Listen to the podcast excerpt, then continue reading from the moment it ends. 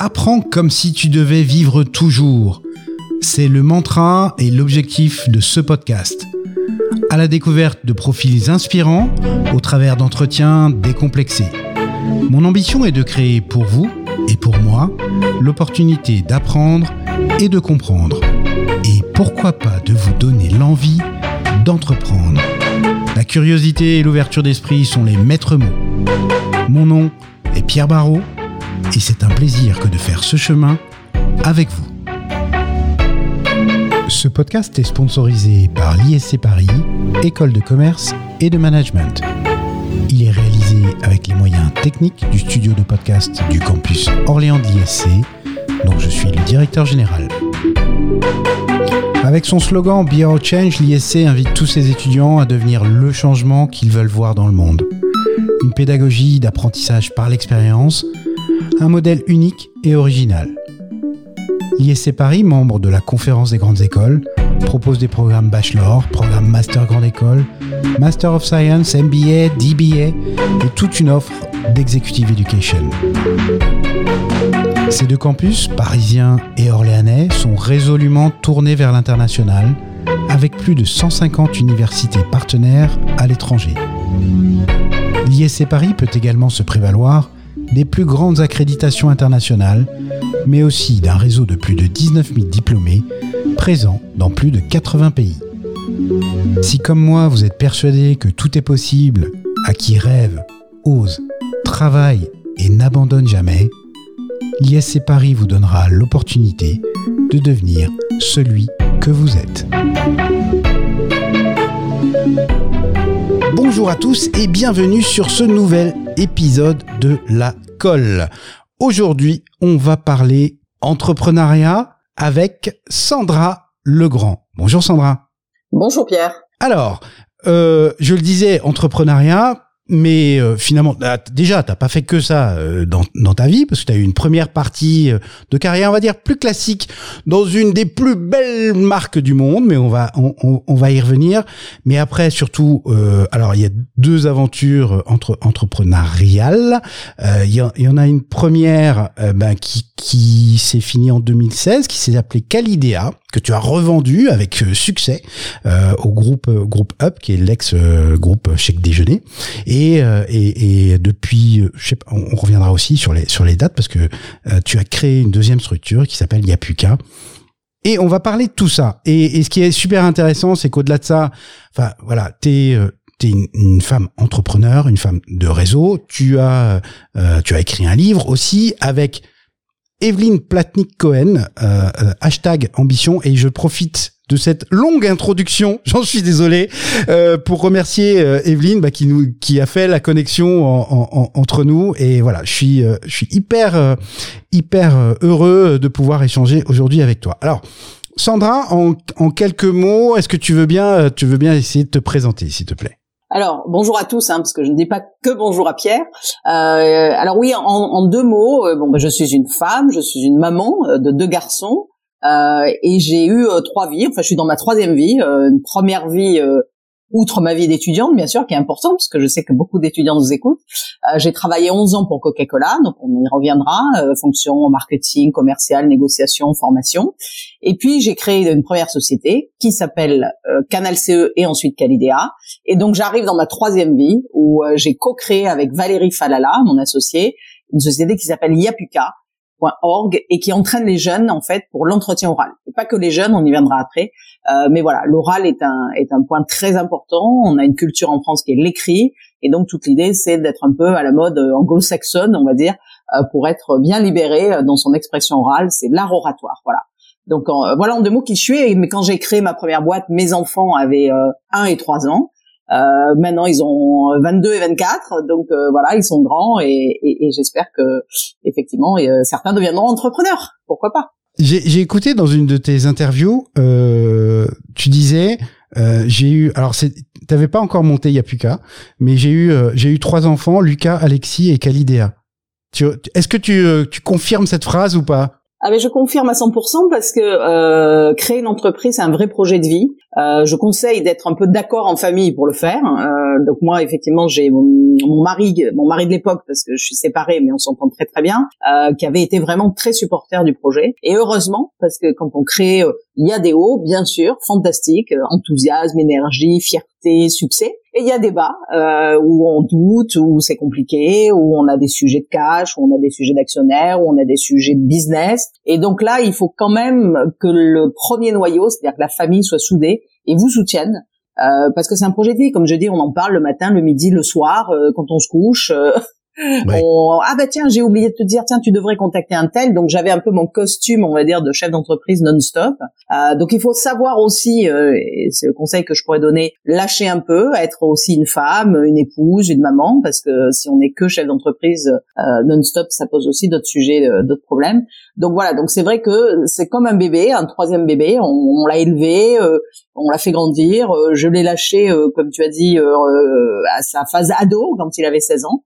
Euh, et je l'ai confié euh, dans les mains d'un industriel, euh, voilà, pour développer à nouveau d'autres projets de croissance et moi m'orienter vers quelque chose que j'avais envie de faire, c'était le partage, la transmission du savoir-faire, voilà, que j'avais et que Valérie avait aussi. Ok, on va rembobiner un petit peu parce que mm. tu passes sur les bancs, sur les bancs de la Sorbonne, ok, et après, alors je sais pas si si euh, euh, tu, tu veux en, en, parler? C'était des belles années, les années d'études? Ah oui, fantastique, d'autant que euh, moi j'ai fait beaucoup de petits jobs d'étudiants. Et ça, je recommande à tous, tous ceux qui nous écoutent. Et comme je sais qu'il n'y a pas que des étudiants, mais il y a aussi des papas et des mamans, bah, pousse, bah, poussez vos jeunes à faire des jobs d'étudiants. Ce qui était beaucoup le cas à mon époque, j'ai envie de dire, dans ma génération. Ce qui est un peu moins le cas maintenant parce que bon, il faut faire des stages. Bon, le stage est très bien aussi parce que il faut faire beaucoup d'études, parce que on est aussi dans des milieux parfois où on n'a pas besoin, on n'a pas faim pour faire ces, ces jobs-là, mais il faut le faire. Et euh, moi, j'ai fait, mmh. euh, j'ai, je suis passée par McDonald's, je suis passée par hôtesse, je suis passée par, euh, j'ai fait même du mannequinat, j'ai fait du standard téléphonique, j'ai fait des Bafa, colonies de vacances. Donc tout ça est très apprenant. Et donc pendant mes études, ben, j'ai aussi appris. Et j'ai aussi appris à savoir ce qui me plaisait, à savoir aussi ce qui ne me plaisait pas et à me dire finalement moi ce que j'aime c'est c'est les projets, c'est le commercial, c'est les relations publiques, c'est l'animation, euh, c'est un peu le management parce que quand vous êtes euh, en colonie de vacances et que vous gérez euh, 50 100 euh, gamins, il faut juste faire preuve un petit peu de leadership et puis euh, être à la fois ferme et bienveillant et ça c'est très apprenant et savoir prendre des responsabilités quand il y a un problème, bah, il faut savoir dire on fait on fait pas, on prend cette ah, décision. Super important ça. Ouais, et ça, ça apprend. Ça apprend à décider vite. Et je dois dire que ça, c'est une qualité qu'il faut avoir quand on est chef d'entreprise. Mm. Il faut décider vite. Il faut décider déjà, comme disait euh, Pierre Belon. Euh, il faut trois qualités quand on est entrepreneur. Il faut le goût du risque. Hein, si vous avez peur, c'est pas pour vous. Euh, je prends un peu l'accent marseillais que j'ai perdu, hein, parce que je suis marseillaise. il faut avoir une bonne santé. Et il a raison. Hein, il faut être stoïque. Et puis derrière ça, il faut aussi savoir prendre des responsabilités et, et décider. Voilà donc c'est vrai que euh, voilà, ces petits jobs m'ont euh, à la fois permis de, bah, de financer mes études quelque part, mais aussi euh, de découvrir beaucoup beaucoup de choses qui m'ont intéressé, et donc ça m'a servi pour la suite. Absolument. Donc la réponse est oui. Je ne peux qu'abonder sur sur l'expérientiel. Effectivement, ça permet aussi de mieux se connaître. Euh, tu tu tu tu l'as évoqué. Euh, et euh, enfin voilà, j'abonde à ça. Voilà. Alors, tu sors, tu sors de tes études et là, tu rentres dans la boîte. The boîte, euh, c'est-à-dire que je sais pas, il y, a, souvent des études, tu sais, sur les marques les plus connues dans le monde. Alors il y a, y a Michelin, il y a McDo, mais surtout et en number one en général, toujours il y a Coca-Cola. Déjà, comment bah, comment se fait ton chemin jusqu'à chez Coca? Ben, comment je fais mon chemin? Je fais comme beaucoup d'étudiants font, c'est-à-dire que j'envoie des lettres. J'envoie des lettres, euh, beaucoup de candidatures spontanées en fait. J'ai répondu à quelques annonces, mais moi j'avais une stratégie, c'était d'aller dans la boîte que j'avais envie euh, euh, d'intégrer. Donc du coup, j'ai fait des lettres dans des boîtes qui me plaisaient, en spontané. Et il se trouve que quand j'ai fait ma lettre, alors j'avais comme tout le monde ma petite dose matinale de deux, trois lettres négatives qui revenaient en disant votre CV est bien, mais on va le garder. Pour le moment, on n'a rien. Donc ça, il faut s'y préparer parce que c'est un peu euh, difficile à vivre, mais c'est comme ça, c'est la vie. Et encore en 89, euh, le marché de l'emploi était pas si mauvais que ça. Euh, mais voilà, il faut du négatif pour avoir un moment du positif. Et chez Coca-Cola, j'avais utilisé un peu ce que j'avais fait parce que dans mes jobs d'étudiant, j'ai oublié de le dire, j'ai fait le Tour de France. Ah, ah, ah. Alors je l'ai pas fait à vélo, mais, j'étais dans la dans, dans le car Peugeot. Je l'ai fait avec Peugeot. Et donc euh, j'étais euh, dans la caravane euh, et dans le car qui, qui, accueille voilà qui accueille les VIP et j'étais à côté du car Coca. Parce que Coca Coca-Cola d'ailleurs il faut toujours dire Coca-Cola est à côté du car Peugeot enfin était à côté du car Peugeot. Et du coup euh, bah, j'avais eu pas mal de contacts puisque mmh. je prenais des boîtes tous les matins et, euh, et donc j'ai, j'ai un peu euh, été disruptif euh, dans la lettre que j'ai envoyée, voilà, en disant que on avait cohabité euh, pendant un mois dans les routes de montagne, etc. Ah, malin. Et je pense que ça, ça, ça m'a déclenché le rendez-vous, mmh. ce qui ne fait pas tout. Et quand je suis allée en rendez-vous, bon, bah là, j'ai donné tout ce que je sais donner, c'est-à-dire mon énergie, mon envie, ma motivation, voilà, expliquer un petit peu tout ce que j'avais envie de faire et ce que je savais faire. et puis bon, j'avais l'impression que ça s'était bien passé. Et pareil, euh, pas de lettre négative, mais pas de réponse. Donc j'appelle une fois, deux fois, trois fois. Et en fait, comme je suis quelqu'un de très pugnace, et ça aussi je le dis euh, à ceux qui nous écoutent, la pugnacité n'est pas un vilain défaut, au contraire. Et donc j'ai rappelé, j'ai rappelé, j'ai rappelé, et finalement, euh, on m'a dit ok, euh, on va vous faire passer un deuxième rendez-vous. Et donc à la fin, j'ai dit pourquoi vous m'avez recruté? Et le directeur à l'époque qui s'appelait Loïc Bertrand m'a dit euh, bah, d'abord pour votre pugnacité. Parce que moi, j'ai besoin de commercial, de négociation de comptes, j'ai besoin de quelqu'un qui développe, j'ai besoin d'un développeur, et je sais que vous allez faire le job. Voilà. Donc, il faut montrer qui vous êtes, en fait, même dans le process de recrutement. Alors, tu avais une phrase aussi dans une, dans une interview, et parce que j'ai quand même bien préparé, qui dit euh, on a plus de chances d'obtenir ce qu'on se demande que ce qu'on mérite. Finalement, c'est ça euh, aussi l'illustration. Oui, alors moi je dis que dans la vie il faut tout oser, euh, mais avec les bons mots, avec le bon moment, avec les bons arguments. Hein, c'est pas oser pour oser. Et donc euh, c'est vrai que parfois on pense que on mérite les choses ou qu'on va nous les proposer ou que ça tombe tout le sens ou que c'est évident. Eh ben ça l'est pas. Et j'en ai un deuxième qui dit que les choses vont toujours mieux en le disant. Euh, donc il faut à la fois dire, les choses et à la fois demander ce qu'on veut. Voilà. Et ça c'est aussi euh, un petit, on va dire pas complexe, mais aussi c'est une petite nature féminine. Euh, qui euh, parfois n'osent pas demander euh, plus de rémunération, un nouveau poste, une nouvelle responsabilité, un job à l'international. Eh bien, il faut y aller, il faut y aller, il faut le dire, parce que sinon les autres peuvent interpréter que vous n'êtes pas prête pour le faire, que vous n'en avez pas envie, que vous n'êtes pas organisé pour. Donc, si vous avez envie d'un poste, si vous avez envie d'un job, n'attendez pas que ça vienne à l'idée de celui d'en face. Allez dire, euh, écoutez, voilà, moi je veux le job. Pourquoi? Parce que tac tac tac, et j'en ai envie, et je suis motivée, et je suis prête à le prendre. Voilà, et je me suis organisée pour. Et là, bah, vous êtes face à quelqu'un qui ne peut que vous dire oui. Euh, donc voilà. Il oui, au pire, il sait que vous le voulez. Au pire, absolument. Voilà. Et, et ça veut dire que dans, dans les réflexions et dans les réflexions futures, euh, c'est quelque chose qui va être gardé euh, gardé en mémoire. Et, euh, et voilà. Et, et, comme ça, quand le jour le jour d'une opportunité arrive, et eh ben au moins on pense à vous. et, et justement, alors 11 ans quand même chez Coca-Cola. J'ai bien noté, faut dire les mhm. deux. OK. 11 ans chez Coca-Cola. Donc euh, où là, tu vas tu vas rester dans les logiques de de vente et marketing alors oui, la majeure partie de mon de mes 11 ans, ça a été de la vente et du marketing.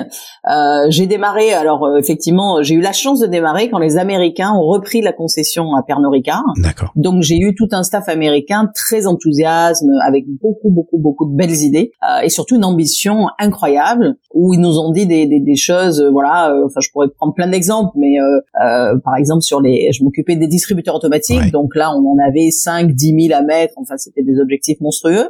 Donc on en mettait partout, partout, partout. après, on a, après, on a régulé sur. Euh, il faut aussi que ce soit un peu rentable, mm. mais au début, c'était un peu des panneaux publicitaires et il fallait inonder le marché de ces machines, distributeurs automatiques de boissons, avec un prix qu'on voulait très accessible. Donc à l'époque, c'était 5 francs, je crois, euh, un truc comme ça ou maxi 10 francs.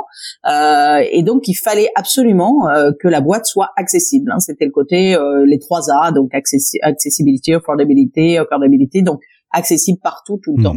Euh, donc c'est vrai que quand vous êtes avec une équipe qui a des objectifs hyper ambitieux comme ça, vous la suivez. Voilà, vous ne pouvez que la suivre. Alors ils mettent des moyens aussi. Hein, ils disent pas euh, il faut faire ça et on met pas de moyens. Mais euh, mais c'est chouette. Après, pour donner un autre exemple, parce que c'est toujours intéressant de l'écouter, les stations-service. Vous avez les stations-service, on vend des boîtes, voilà. Et ils nous disent ben on va mettre des grands camions avec 24 palettes de 24 caisses de 24 boîtes de Coca-Cola et on va mettre ça euh, dans les stations-service euh, plutôt d'autoroute. Et, euh, et, donc nous en tant que voilà équipe nouvelle français, on dit bon mais c'est dingue, on vend 18 boîtes par week-end dans les dans les vitrines, on va peut-être pas y avoir du stock. Un camion, on va y avoir du stock. Et là ils nous disent mais non, vous allez faire un gros truc et tout parce que de toute façon les gens sont avec leur coffre et ils vont prendre pour partir en vacances une caisse entière de 24 boîtes, le mettre directement dans le coffre. Donc, vous voyez, l'argument euh, était quand même hyper logique, hyper factuel. Il n'y avait pas d'études de marché derrière incroyable, si c'était que ça se faisait aux États-Unis et que ça se faisait bien et que ça se faisait dans de nombreux pays. Donc, on s'exécute, on met les moyens, on fait des barnums, on fait des, des, des, visuels, on fait plein de choses, des décorations incroyables. Et eh ben, on a tout vendu en un week-end. Ah oui. Et donc ça, c'était une grande leçon, c'était de dire, écoutez, quand on y croit, quand on y met les moyens, quand on y est, parce qu'il faut être on the field, sur le terrain, eh bien ça marche. Et ça, ça m'a marqué parce que je me suis dit dans la vie, il faut être ambitieux. Et d'ailleurs, tu l'as dit, j'ai écrit et j'ai coécrit avec ouais. un livre sur l'ambition. On va y revenir. Donc, il faut être ambitieux et il faut surtout croire à ce qu'on fait. Voilà. Et c'est pareil chez McDonald's quand j'avais monté les, enfin j'avais monté, il y avait le concept anniversaire enfant, mais qui n'existait pas beaucoup à l'époque. Et j'ai commencé à dire, bah, c'est génial. Je suis allée voir les mamans dans les dans les dans les restaurants en disant, bah, écoutez, voilà comment ça se passe, etc., etc. Bon, vos enfants vont manger un petit hamburger à 4 heures, mais il y a aussi un petit gâteau au chocolat, vous inquiétez pas, mhm. euh, et des frites. Et donc là aussi, on a fait un carton, c'est-à-dire qu'en trois mois, on tournait à euh, 20 anniversaires par semaine, le mercredi, le samedi et le dimanche, et je les animais.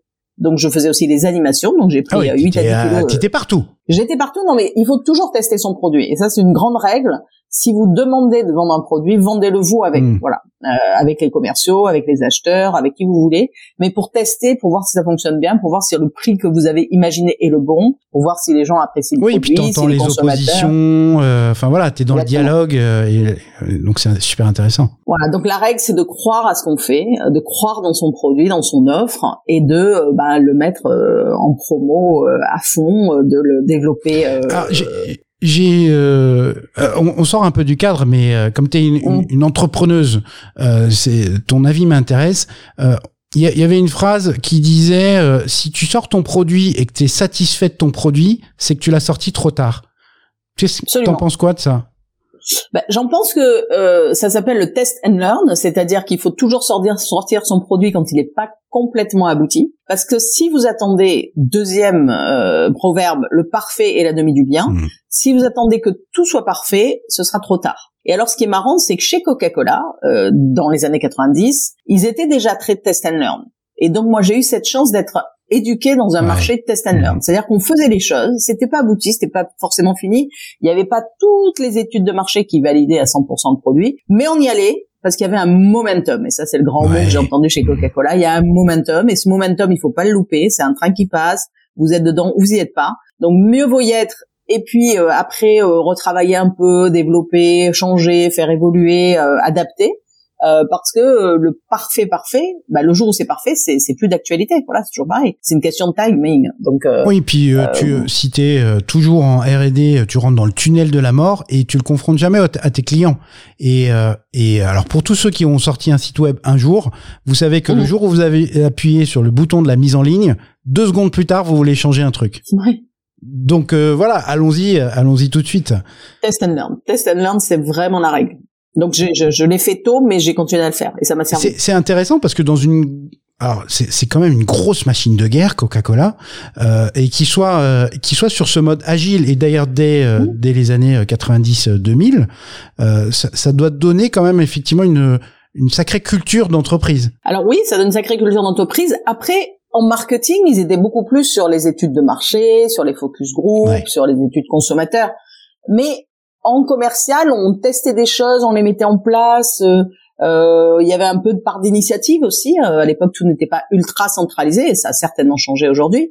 Mais je pense que cette culture du test and learn, c'était la culture un peu américaine. Et quand effectivement, on a eu tout le staff qui était américain en 90, bah, ça a permis de, de, générer cette culture que les gens ont gardée, je pense, et que les gens ont fait perdurer dans, dans, dans, la boîte. Et, et force est de constater que c'est une vraie bonne culture. et puis, puis on y va, quoi.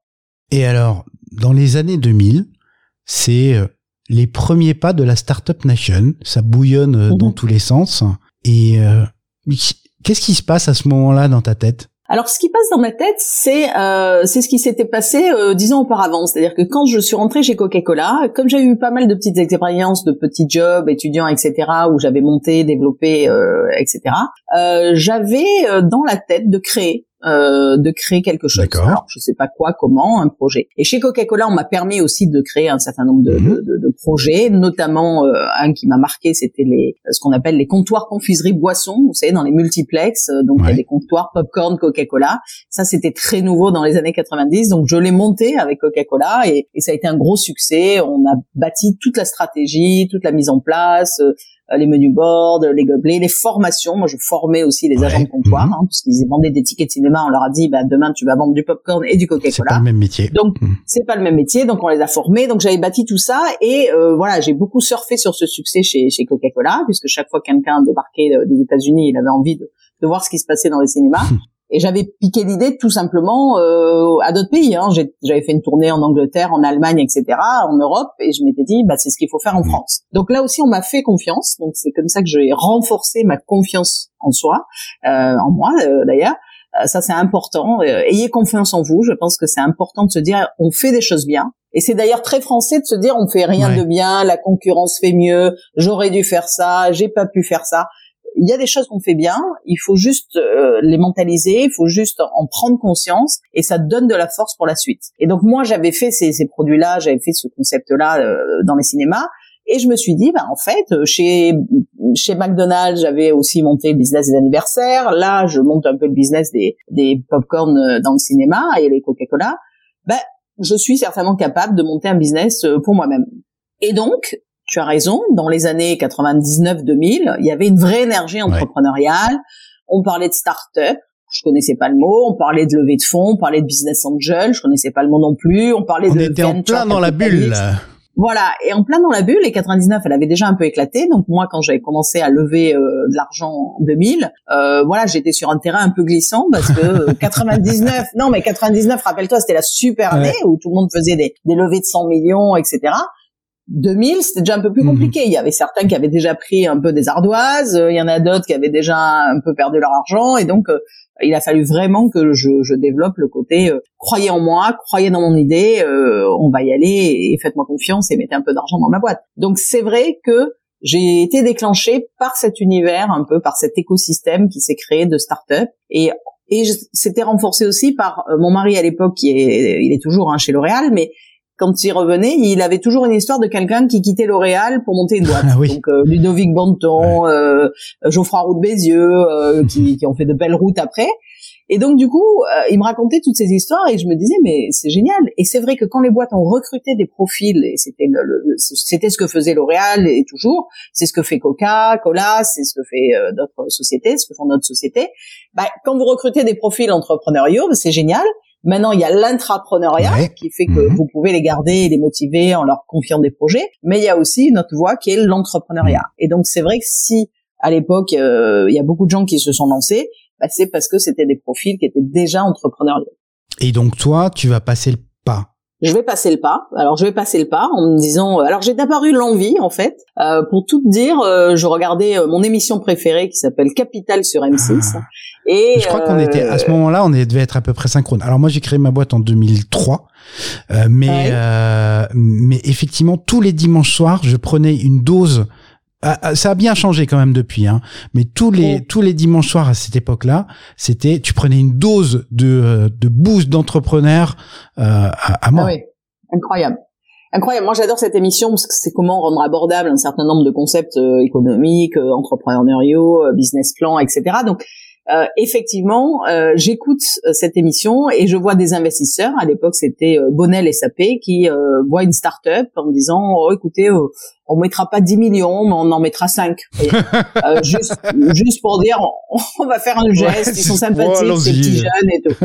Alors là, je me suis levée, on mangeait des pâtes à la carbonara chez moi et j'ai regardé mon Jean-Claude en me disant écoute euh, là, c'est le moment, je crois, parce que si eux arrivent à lever 5 millions, je vois pas pourquoi moi j'y arriverai pas. Euh, si tu es d'accord, euh, ça y est, c'est décidé, euh, on lance une boîte. Je dis on parce que c'est un projet de vie, mais c'est quand même moi qui l'ai lancé. Et là, il me dit allez, allons-y.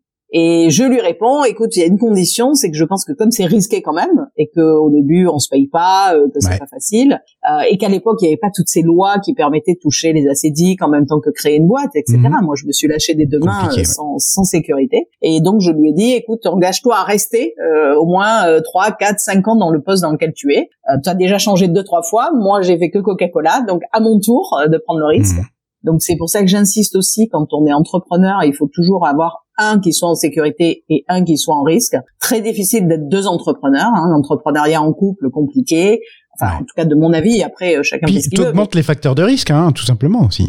Oui, oui, et puis c'est quand même de toutes les façons, même si on est euh, super fort, super entraîné, super impliqué, super travailleur, c'est risqué. Hmm. Donc le premier risque, il est financier, hein, il n'y en a pas d'autre. Hein. Après, euh, risque de fierté, de, on s'en fout, mais le premier risque, c'est l'argent. Faut avoir à manger le soir. Du coup, voilà. Donc du coup, voilà, moi, euh, Jean-Claude avait été d'accord pour effectivement euh, tenir un peu la barre euh, pendant ce temps-là. Et, et donc j'étais dans l'esprit très libre de, de me lancer. Et donc j'ai eu l'envie avant d'avoir l'idée. Et une fois qu'on a décidé qu'on allait créer, je me suis dit bah tiens, qu'est-ce que je vais faire? Et j'ai regardé dans les marchés que je travaillais chez Coca-Cola il y avait ce fameux cinéma, il y avait le Hat School, donc mhm. tout ce qui était école, éducation, où on mettait aussi euh, du Coca-Cola, et euh, il y avait le At Work, donc euh, tout le marché de l'entreprise. Et là, on m'avait confié la distribution automatique à mettre dans les entreprises. Et donc, je m'étais aperçu que c'était les comités d'entreprise qui décidaient ou pas de mettre ces distributeurs, et que pour les toucher,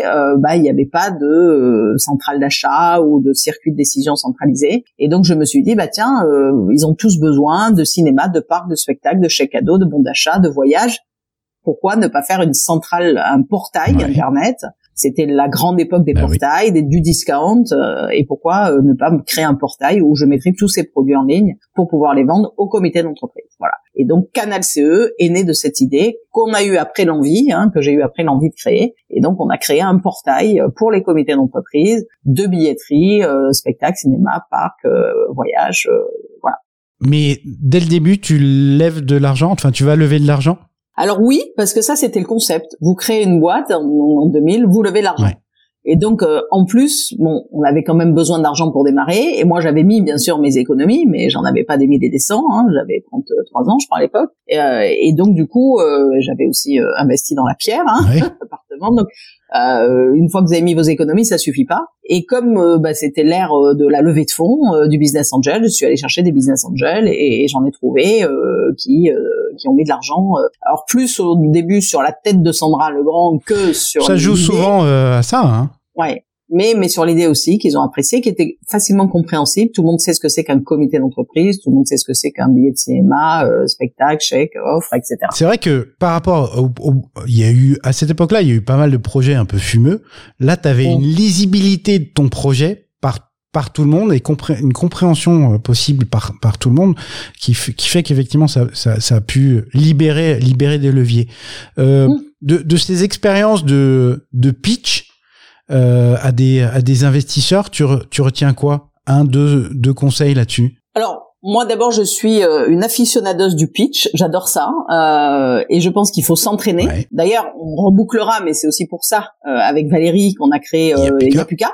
Euh, elle parce qu'elle faisait beaucoup euh, d'interviews de, de, de, de, jeunes euh, pour les exercer à l'entretien, que ce soit un entretien pour un concours d'école ou pour un stage ou pour un, un, job. Et moi parce que j'ai fait beaucoup beaucoup de pitch entrepreneurs devant des investisseurs, des banquiers, des partenaires, etc. Et donc la leçon que je tire un peu du pitch, c'est que ça doit être un exercice dans lequel on doit se faire plaisir pour le faire bien. Euh, c'est un exercice dans lequel on donne tout et euh, ça s'apprend. Euh, ça s'apprend parce que bah, le premier qu'on fait, il est maladroit, euh, on n'a pas dit ce qu'il fallait, on n'a pas été assez synthétique, on n'a pas travaillé son storytelling. Euh, et le deuxième, il est mieux. Et puis on s'entraîne, on s'entraîne, on s'entraîne jusqu'à ce qu'on soit très confortable avec son histoire et que dès la première minute, parce qu'on n'a pas non plus euh, plus de 4-5 minutes pour, pour, pour, faire une introduction qu'on a envie d'écouter euh, jusqu'à la fin. Donc il faut être impactant dès le début. Euh, avec un chiffre, une histoire, une problématique et derrière la solution qu'on attend. Voilà. Hmm. Donc ça, ça prend. La structure d'un pitch, ça prend. La forme d'un pitch, ça prend. La voix, la tonalité, la posture, le regard, le rythme de la voix. Moi, je parle assez vite. Euh, J'essaie de parler un peu plus lentement parce que les gens doivent. ça va, bah ça passe, hein, ça passe. Ça va, ça passe. Mais les gens doivent un peu enregistrer euh, ce que vous dites. Hmm. Et si vous parlez comme ça rapidement, etc., bah ils ont pas le temps. Donc il faut faire quelques pauses. Il faut pas avoir peur des silences. Il faut savoir poser sa voix. Et puis surtout, il faut montrer un enthousiasme, une énergie, une envie débordante, parce que c'est ça qu'on va acheter. Voilà, les investisseurs, ils achètent d'abord euh, l'entrepreneur ou l'entrepreneuse qui qui va leur euh, qui va les inspirer et où ils vont se dire ben elle ou lui quel que soit le produit elle va en faire quelque chose voilà plus que l'idée c'est-à-dire un bon entrepreneur avec un produit moyen ben vous en ferez toujours quelque chose un super produit avec un entrepreneur qui n'a pas les moyens de le développer vous n'en ferez rien donc l'exécution derrière, elle est aussi importante que l'idée. Et puis parce que la vie, euh, la, vie de l'entrepreneur, c'est de pivoter, de s'adapter, etc. Et euh, si on a une équipe qui n'est que portée par un super produit, euh, bah voilà, euh, le jour où, eh ben la boîte se plante. donc tu, ça y est, tu vas, tu vas mmh. te lancer, tu as trouvé des fonds. Euh, T'es encore toute seule à ce moment-là ou tu commences à, à rameuter les foules? Je ramène, je ramène, euh, je ramène mon réseau, euh, des amis, des copains, euh, des gens qui s'étaient mis en congé sabbatique, d'autres qui s'étaient un peu arrêtés de travailler, qui se sont remis au travail. D'ailleurs, j'appelle ma copine Valérie Falala pour lui dire, ben bien, il y a un sujet sur tout ce qui est juridique pour les CE. Est-ce que tu veux bien monter ça avec moi? Et donc elle me rejoint. Donc je, je, vais chercher en fait des amis. Mmh. Euh, des amis d'amis, euh, des parce qu'au début quand vous n'êtes pas grand chose, parce que quand les gens viennent ils vous disent bah d'accord mais euh, tu as déjà euh, sont tes bureaux oui, ben ça commence voilà ils sont où tes bureaux? Ah ben je suis en train de voir parce que je suis avec un fonds qui va nous héberger en incubation. D'accord, ok. Et t'as déjà des plaquettes et tout ça? Non non pas encore. Et le site? Ah ben le site il sortira en septembre. On est en, en mai. ah bon d'accord ok. bon donc faut vraiment. Faut des gens qui t'aiment un peu. Ouais voilà, il faut des gens qui, qui croient en toi. Et il y en a d'ailleurs avec qui, j'ai déjeuné, avec qui j'ai expliqué ce que j'allais faire, mais que j'avais pas forcément envie de, de faire venir dans l'aventure, qui à la fin du repas m'ont dit, eh ben moi je viens. Ouais.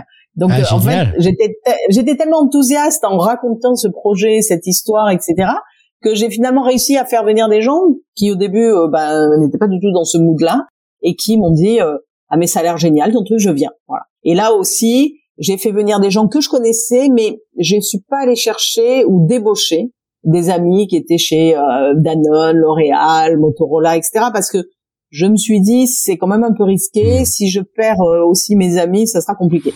Voilà. Donc euh, bah, c'est intéressant parce qu'on revient sur la hmm. notion de responsabilité et de responsabilité vis-à-vis des autres aussi. c'est marrant, tu vois, parce que j'ai eu ces mêmes ces mêmes réflexions en, en, en montant ma boîte parce que euh, parce que la notion de risque, on peut l'accepter pour soi. Euh, et puis je pense que toi et moi on est un peu des vendeurs, donc euh, on peut vendre un truc et on mmh. et euh, mais mais derrière il faut que chacun prenne sa responsabilité justement. Et euh, absolument. Absolument. Et c'est pour ça qu'il faut leur dire c'est pour ça que moi j'ai évité à débaucher. Voilà. En plus j'étais vraiment dans l'âge on commençait à avoir des enfants, donc euh, voilà, des copains qui étaient euh, chez Danone avec déjà trois enfants, c'était compliqué de leur dire, bah bien, euh, ça va être une super aventure, je sais pas trop ce que ça va donner, mais ça va être top. donc voilà, je me suis pas risqué à ça, je l'ai fait plus tard, voilà, notamment une de mes amies qui s'appelle Carole Gallon, que je suis allée chercher plus tard quand sa situation était différente et à qui j'ai dit bah viens me rejoindre pour faire ma direction commerciale quoi. Mmh. Voilà et ça s'est très bien passé. Donc on travaille aussi beaucoup avec des gens qu'on connaît bien, qu'on aime, qui nous aiment parce que c'est une histoire de famille au début, famille élargie, famille amie. Hein.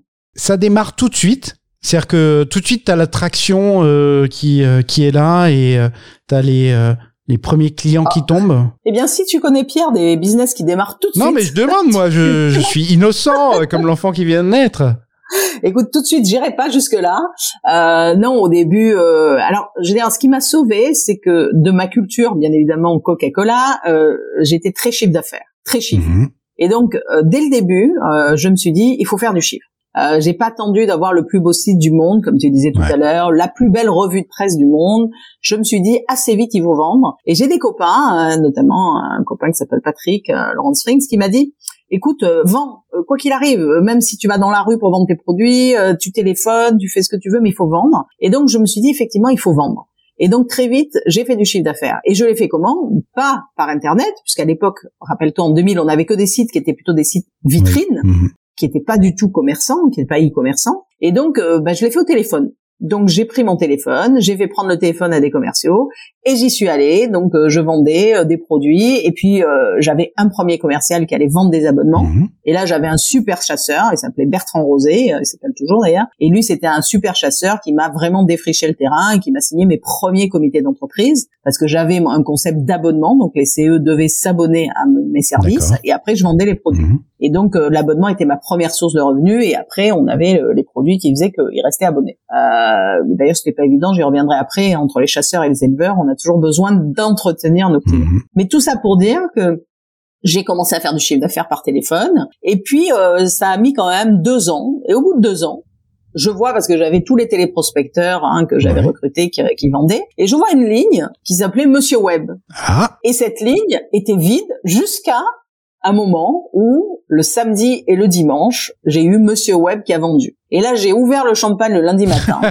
Donc mes équipes Ouais. m'ont dit mais que se passe-t-il? Qu'est-ce qu'est-ce qu'on fait? Euh, C'est un anniversaire? Pas du tout. On fête le fait que ça y est, on est sur le web, notre site est marchand, Mm. il vend et il y a un Monsieur Web qui vend même le week-end, qui nous coûte pas très cher. Enfin, il nous a coûté cher en développement, mais euh, voilà, il fait pas de bruit, mais il rapporte de l'argent euh, le samedi et le dimanche. Et puis après 20 heures, j'avais des ventes après 20 heures. Donc ça, ça a été un, un vrai adrénaline. Je me suis dit waouh, génial, ça y est, on est rentré dans le foyer. Les gens nous commandent euh, quand euh, ils sont en famille le week-end, qu'ils veulent aller chez Disney. Bah, ils commandent des produits ensemble, ils commandent des cinémas, ils commandent des spectacles, ils commandent leurs voyages.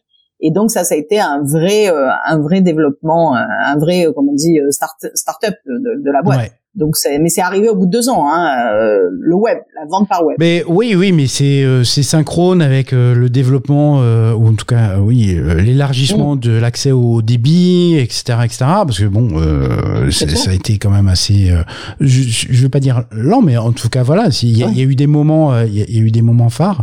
Et c'est intéressant, c'est que euh, tu étais, enfin, ta boîte était prête au bon moment. Hum. Alors c'est ok, c'est peut-être un peu deux ans de vache maigre, euh, mais euh, mais le jour où ça a commencé, t'étais là. Oui, bah, c'est pour ça que c'était important d'avoir un peu levé euh, quelques quelques fonds parce que si j'avais pas eu euh, de réserve, j'aurais pas tenu. Hmm. C'est ça en fait. Pourquoi on lève des fonds? Pas forcément pour dire euh, tiens on a de l'argent dans, dans les caisses, c'est parce que on sait que ça démarre pas tout de suite. Donc il faut avoir les fonds pour avoir un peu les reins solides pour pouvoir attendre que ça démarre.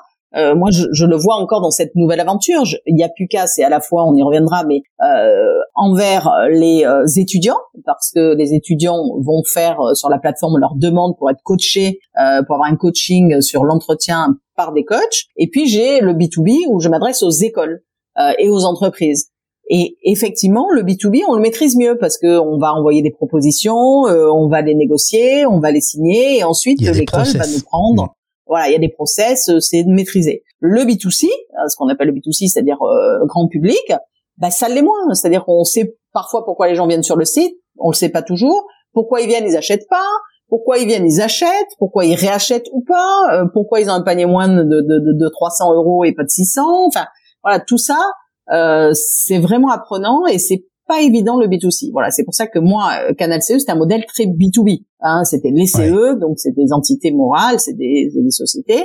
Et puis après, derrière, c'était les consommateurs, les salariés qui consommaient. Mais je négociais avec le CE, c'était du B2B. Là, je découvre un peu le B2C et le B2B. Et c'est pour ça que j'ai bâti avec Valérie un modèle un peu mixte. Hmm, ouais. Après, il y a, un point. Je me, suis fait la remarque euh, au, tout début de notre entretien, et, et, et là, ça revient. Et c'est finalement une marque de fabrique pour tous les entrepreneurs. C'est que la priorité au cash et les problématiques de cash, c'est le truc qui t'empêche de dormir le soir. Au-delà du développement des clients, etc., etc., c'est le cash. Est-ce que à la fin du mois, je peux toujours payer les gens? Et euh, et, et, et ça, c'est comme une rengaine de l'entrepreneur. Enfin, c'est, je pense, c'est l'angoisse première. euh, et et, et c'est, c'est- ça fait un, un vrai différentiel entre entre ceux qui sont en responsabilité dans l'entrepreneuriat et, euh, et des jobs euh, des jobs salariés. Bien sûr. Bien sûr, tu as raison. On n'a pas de filet. On n'a pas de filet. C'est-à-dire, vous faites un mauvais mois dans une boîte, vous tenez pas vos objectifs. euh, Au, au pire, vous avez un, un avertissement ou une remontrance du manager, mais euh, vous arrêtez pas de vivre. Votre salaire tombe la fin du mois. Euh, L'entrepreneuriat, euh, si vous faites pas vos objectifs, un mois, ça commence à poser problème. Deux mois, plus de problèmes. Trois mois, vous mettez en risque la boîte, etc. Donc, moi, j'avais des investisseurs, des business angels qui m'avaient dit, écoute, Sandra, retiens une chose. The name of the game is cash. Ou alors euh, cash is king, on le prend comme on veut. Et donc bah, cette petite rengaine, elle a toujours été là. Et donc j'ai toujours fait attention à mon cash. Moi, je prenais la température tous les matins de mon cash euh, sur mes banques, sur mes comptes, etc. Euh, là aussi, je suis restée longtemps avec une seule banque euh, qui m'a bien soutenue, c'était le Crédit du Nord. Mais très vite, euh, si j'ai un conseil à donner aux entrepreneurs qui nous écoutent, euh, ayez deux ou trois banques, voilà, parce que à la fois vous diluez le risque, à la fois elles se rassurent entre elles, et à la fois ça permet de d'équilibrer les flux. Tu peux jongler un peu. Oui, et puis de négocier, et puis de benchmarker, etc. Donc euh, euh, oui, le cash c'est très important. On dit toujours qu'il faut anticiper, anticiper, anticiper. C'est vrai. Euh, bah, parfois vous êtes un peu rattrapé par, par la police, comme on dit. Hein. Moi, je non, mais c'est vrai que la croissance c'est un bon sujet, mais la croissance ça se finance aussi. Mhm. Parce que qui dit croissance dit un du BFR, il faut financer le BFR. Besoin en fonds de roulement voilà, le besoin en fonds de roulement, c'est-à-dire vous achetez des stocks, vous avez des frais, etc., d'exploitation. Et puis deux, euh, vous avez un, ce qu'on appelle un encours client, c'est-à-dire vos, vos, vos, dettes, vos, vos, quand vous facturez un client, bah, s'il vous paie pas tout de suite, ça fait un encours client. Et moi, un jour, ma comptable m'a dit, ah, mais Sandra, euh, vous rendez pas compte, vous avez 350 000 euros d'encours client. Alors, j'ai dit, ah bon, mais c'est, c'est, qu'est-ce qui se passe? Eh ben oui, mais vos clients vous payent pas assez vite. Hein. C'est-à-dire, ils vous payent à 60 jours, à 90 jours, il faut les faire payer plus vite. Alors, j'ai dit, OK. il y a des très belles boîtes qui se plantent à cause de ça. Hein. Ouais. Mais j'ai dit, c'est bon signe d'avoir un encours client qui augmente. Ça veut dire que vous facturez, ça veut dire que vous vendez oui, c'est bon signe, mais il faut récupérer l'argent. Et moi, j'ai eu beaucoup de discours avec les avec les équipes en disant voilà, je vous explique euh, la route du cash. Voilà, pour que vous compreniez que quand je vous demande d'aller euh, chercher euh, les règlements, d'aller chercher les chèques, c'est pas pour vous punir, c'est pour vous dire que sinon, moi, je n'achète pas de ticket UGC. Et vous en aurez pas, et vous allez voir, ça va vous poser un problème. Donc le cash, voilà comment il, il vient. Il y a ça, les stocks, les trucs, les machins, les encours, les fournisseurs. Est-ce qu'on les paye vite, pas vite? Donc une petite leçon euh, de comptabilité très basique qui fait qu'après les gens ont vraiment compris. Et moi je dis souvent dans une entreprise, la vente est l'affaire de tout le monde et je veux tout le monde vende dans une entreprise d'une manière ou d'une autre, un pitch, un réseau, un contact, peu importe. Et je dis que le cash est l'affaire de tout le monde aussi dans une entreprise. Quand je dis entreprise, c'est euh, entrepreneur, euh, TPE, PME. Après, quand vous êtes dans des grosses boîtes, c'est différent. Alors, je, ne veux pas présager de quoi que ce soit, mais tu t'es fait 11 ans chez Coca-Cola, marketing, mm. vente. T'arrives dans l'entrepreneuriat, les maîtriser. Alors, ok, euh, t'as fait euh, l'IAE, la Sorbonne, etc., mm. etc. Très bien. Mais ça veut dire qu'il y a des trucs que tu dois réapprendre euh, ou recomprendre ou enfin tu vois tu as une zone de euh, de montée en compétence aussi sur plein de sujets? Ben là aussi c'est test and learn c'est-à-dire qu'au début moi j'avais jamais vu un bilan euh, et donc la première fois qu'on me présente mes chiffres, alors j'avais quelque chose, c'est que j'avais une appétence pour les chiffres. Voilà, comme effectivement j'étais commercial, je savais ce que c'était qu'un chiffre d'affaires, je savais ce que c'était qu'un prévisionnel. Euh, voilà, j'avais une appétence pour les chiffres, euh, mais je connaissais pas ni la finance, ni la comptabilité, ni la gestion. Hmm. Et qu'est-ce que j'ai fait? Je me suis dit, je vais pas être euh, comptable, je vais pas être contrôleur de gestion, mais en revanche, je veux tout comprendre. Donc, ce qu'il faut, c'est bien s'entourer. Donc, le premier qu'il faut avoir de bon à côté, c'est l'expert comptable. Mhm. Le deuxième, c'est l'avocat. Et ainsi de suite. Et donc, moi, quand mon expert comptable est venu me présenter son bilan, le bilan, mon bilan, euh, mon premier, qui était 18 mois, euh, j'avoue que j'ai rien compris. Et donc, je lui ai dit, écoutez, vous allez m'expliquer, parce qu'il n'y a que vous qui pouvez m'expliquer. Je peux pas demander à mes équipes de m'expliquer mon bilan ça fait pas sérieux. ça, fait... ça fait pas sérieux. Puis à l'époque, j'avais pas de comptable, j'avais pas d'RH, j'avais pas de, de, gestion, enfin, vous voyez, donc euh, je lui ai dit, vous allez rester là jusqu'à ce que je comprenne. Je pense qu'ils sont restés jusqu'à 23 heures. Mais, séquestré. mais j'ai, oui, séquestré. Mais j'ai compris parce que je je suis pas plus bête qu'une autre, donc je vais comprendre pourquoi quand je signe euh, 250 000 euros d'abonnement, euh, j'en ai sur euh, le, chiffre de l'année que 150. Euh, ah, ben parce que vous savez, l'abonnement c'est 12 mois, 24 mois, donc du coup on le fait courir sur les années futures. Donc vous inquiétez pas, c'est pas perdu. Vous avez déjà 100 000 euros de fait pour l'année prochaine. Alors j'ai c'est une bonne nouvelle, mais j'aurais préféré les avoir là parce que j'avais besoin de chiffres, pour montrer des chiffres un peu. Mais elle me dit mais c'est comme ça, c'est la règle. Donc on apprend, pareil les immobilisations, mais c'est quoi une immobilisation, etc., etc. Donc on apprend et après, c'est, ça devient un jeu, hein, parce que. Mais chaque fois, j'ai eu des rendez-vous avec mes experts comptables qui me commentaient mes bilans, qui me commentaient mes situations. Voilà. Donc le secret, c'est de suivre vraiment. C'est-à-dire que c'est pas euh, le bilan une fois par an qu'on regarde. C'est tous les mois vos situations, vos chiffres, vos tableaux de bord. Premièrement, c'est de suivre. Et le deuxième secret, c'est de se dire qu'on n'est pas plus bête qu'un autre et qu'on peut comprendre parce que ça se comprend. c'est pas très compliqué hein, en même temps. Voilà, c'est pas très compliqué. Faut un peu les travailler. Et, et, une fois que vous avez ça, ben vous y arrivez quoi. Ok, je note. Donc un bon expert comptable, un bon un bon avocat. Je j'abonde. Ça, ça peut sauver ça peut sauver la vie. Ah oui, ça peut sauver parce que moi les avocats par exemple, j'ai fait ma première acquisition chez Canal CE avec grâce à mes avocats parce que j'avais jamais envisagé faire une première acquisition au bout de trois mois. Sachant que tu en as fait 13 au total. J'en ai fait 13, mais c'est la première qui est la plus difficile parce que la première, vous imaginez pas comment ça peut se passer, qu'est-ce qu'il faut faire. Moi, j'avais pas envie de donner mon cash complètement sur cette acquisition, donc euh, c'est avec des avocats qu'on a travaillé euh, des, des modus vivendi euh, un peu différents, quoi, des opérations. comment c'est arrivé le sujet justement Parce que ok, donc t'es es en croissance, le, le, business est plutôt bon et alors c'est toi qui te dis tiens je vais je vais faire de la croissance externe c'est comme ça que ça s'appelle alors pas du tout parce que ça c'est arrivé assez tôt. J'étais pas encore en totale croissance, hein, euh, mais en fait j'avais un, un, monsieur qui avait un qui était près de, de l'âge de la retraite, qui faisait des bons d'achat euh, et qui euh, travaillait en famille. Et il en avait un peu marre parce qu'à Noël, tout le monde travaillait. Enfin, c'était la grosse période pour les bons d'achat. Et quand il m'a vu arriver sur les salons, parce que j'ai fait les salons des comités d'entreprise, donc j'avais pris un grand stand, j'avais des ordinateurs partout, donc j'ai un peu impressionné. Il m'a invité à déjeuner. En plus, coïncidence, on était dans la même rue, la rue de l'Ourmel. Donc il m'invite à déjeuner, donc moi j'y vais. Là aussi, règle de base, toujours connaître ses compétiteurs, ses concurrents, euh, parce que derrière, ça peut générer euh, des, des, idées, euh, soit de collaboration, soit de, en tout cas, de respect. Euh, et donc du coup, je vais déjeuner avec lui, et je comprends au fur et à mesure du déjeuner qu'il veut me vendre sa boîte. Et j'avais pas du tout compris pourquoi il m'invitait pour déjeuner. Et donc du coup, euh, j'ai compris qu'il voulait vendre sa boîte. Et là, je me suis dit, bah on va on va étudier ça, on va regarder. Et avec mes avocats, on a fait le montage après pour que ça marche. Excellent. Et effectivement, c'était, ça a été la première d'une longue série, parce que 13, c'est pas mal, hein, quand même. Oui, bah après, je suis allé les chercher. Euh, voilà, après, on avait une vraie stratégie, ce qu'on appelle de croissance externe aussi, euh, en plus de la croissance interne, sinon on n'aurait pas fait 70 euh, millions. Comment on fait pour éviter les mauvaises affaires?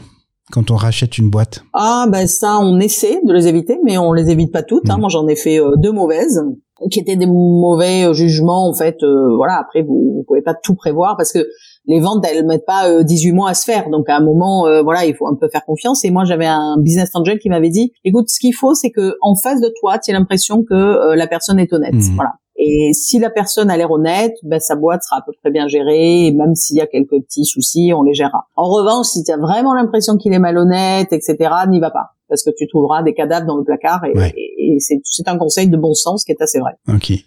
Euh, donc, toute cette belle aventure va durer 16 ans. Et à un moment, on l'a dit, euh, on l'a dit en intro. Alors, tu, tu, je sais pas si, si tu peux en parler ou pas, mais euh, comment comment va se passer euh, cette vente? Est-ce que c'est toi qui te dis euh, là j'ai envie de faire autre chose? Est-ce que c'est une opportunité qui vient de l'extérieur? Et, et, comment ça se passe? C'est toujours des moments vraiment particuliers, ça. Ah, c'est des moments particuliers et particulièrement difficiles. Euh, c'est pas toujours facile, loin de là. Euh, moi, c'est un concours de beaucoup de choses. La première, c'était que la boîte euh, était dans une situation où il fallait euh, euh travailler beaucoup plus la gestion, la productivité, etc., et moins le développement, mhm. ce qui était moins mon, mon savoir-faire. J'arrivais aussi dans une période où mes concurrents avaient été plus ou moins rachetés par des grosses boîtes, donc j'étais un peu l'indépendant, et c'était une situation un peu dangereuse parce que j'avais moins de moyens qu'eux et ils pouvaient demain mettre un, un abonnement gratuit ou c'est ce qu'ils ont fait après d'ailleurs. Tuer le marché, ouais et tuer le marché. Euh, donc, euh, quand on est indépendant face à des gens qui sont regroupés, c'est toujours compliqué. Euh, et puis, j'avais des investisseurs qui voulaient aussi sortir d'une manière ou d'une autre parce que le timing était arrivé, mhm. hein, ce qu'on appelle les clauses de sortie. Et puis moi, bah, j'avais aussi un peu envie de faire autre chose parce que finalement, je me retrouvais moins dans dans la boîte au bout de 16 ans et, la tournure qu'elle prenait, etc. Et donc tout ça m'a permis de d'avoir de, bah, un une opportunité. Euh, voilà, j'ai pas fait euh, la vente de ma vie comme je l'espérais, mais euh, j'ai mis la boîte dans des mains d'industriels avec des projets euh, qui ont continué, qui se sont développés avec des salariés heureux qui sont partis dans, dans une deuxième aventure. Et ça, c'était important pour moi que les équipes soient contentes de euh, du racheteur, hein, bah euh, parce que c'était important euh, de, de, voir que ce groupe allait avec des beaucoup de valeurs humaines, beaucoup de d'ambition dans les projets, et, et qui ont remis aussi de l'argent dans la boîte pour pour développer un certain nombre de choses. Donc, donc voilà, c'était un momentum où moi j'avais envie un petit peu d'arrêter et puis voilà, ça s'est fait. Comment, comment on fait je regrette pas. Comment on fait pour encaisser encaisser ça quand on, on, on est quelqu'un qui dit j'ai trois enfants, mes deux plus ma boîte. Mmh. Bah parce que c'était un ado, hein, 16 ans c'est un ado. Ah oui, c'est le temps de le lâcher, euh, vivre sa vie. Les ados, euh, ils s'en vont, hein. Si si c'est pas eux qui partent, c'est vous qui leur dites allez, va prendre l'air parce que c'est important. Donc euh, 16 ans, c'est une belle tranche de vie, donc je ne regrette absolument rien. J'ai passé des moments formidables, des moments plus compliqués bien sûr, mais voilà, c'est une très belle tranche de vie. J'ai appris beaucoup de choses. J'ai j'ai fourni euh, du, du, de, de l'emploi à plus de 2500 personnes parce que pour en garder 200, on va dire en stock, mhm. ça veut dire qu'il y en a 2500 qui sont passés et, et, indirectement beaucoup plus. Donc voilà, donc euh, je, suis je suis fier de ce que ce que j'ai créé, que c'est que j'ai développé et, euh, et c'est ça qui m'a permis de dire bah l'entrepreneuriat est un bon virus et c'est comme ça que j'ai eu envie de, de, de redémarrer autre chose. Tu as, écrit un, un, un, premier ouvrage d'ailleurs qui s'appelle Entreprendre un peu beaucoup passionnément. C'est à ce moment-là que tu l'écris ou c'est un, un peu avant? Non, je l'ai écrit au bout de dix ans.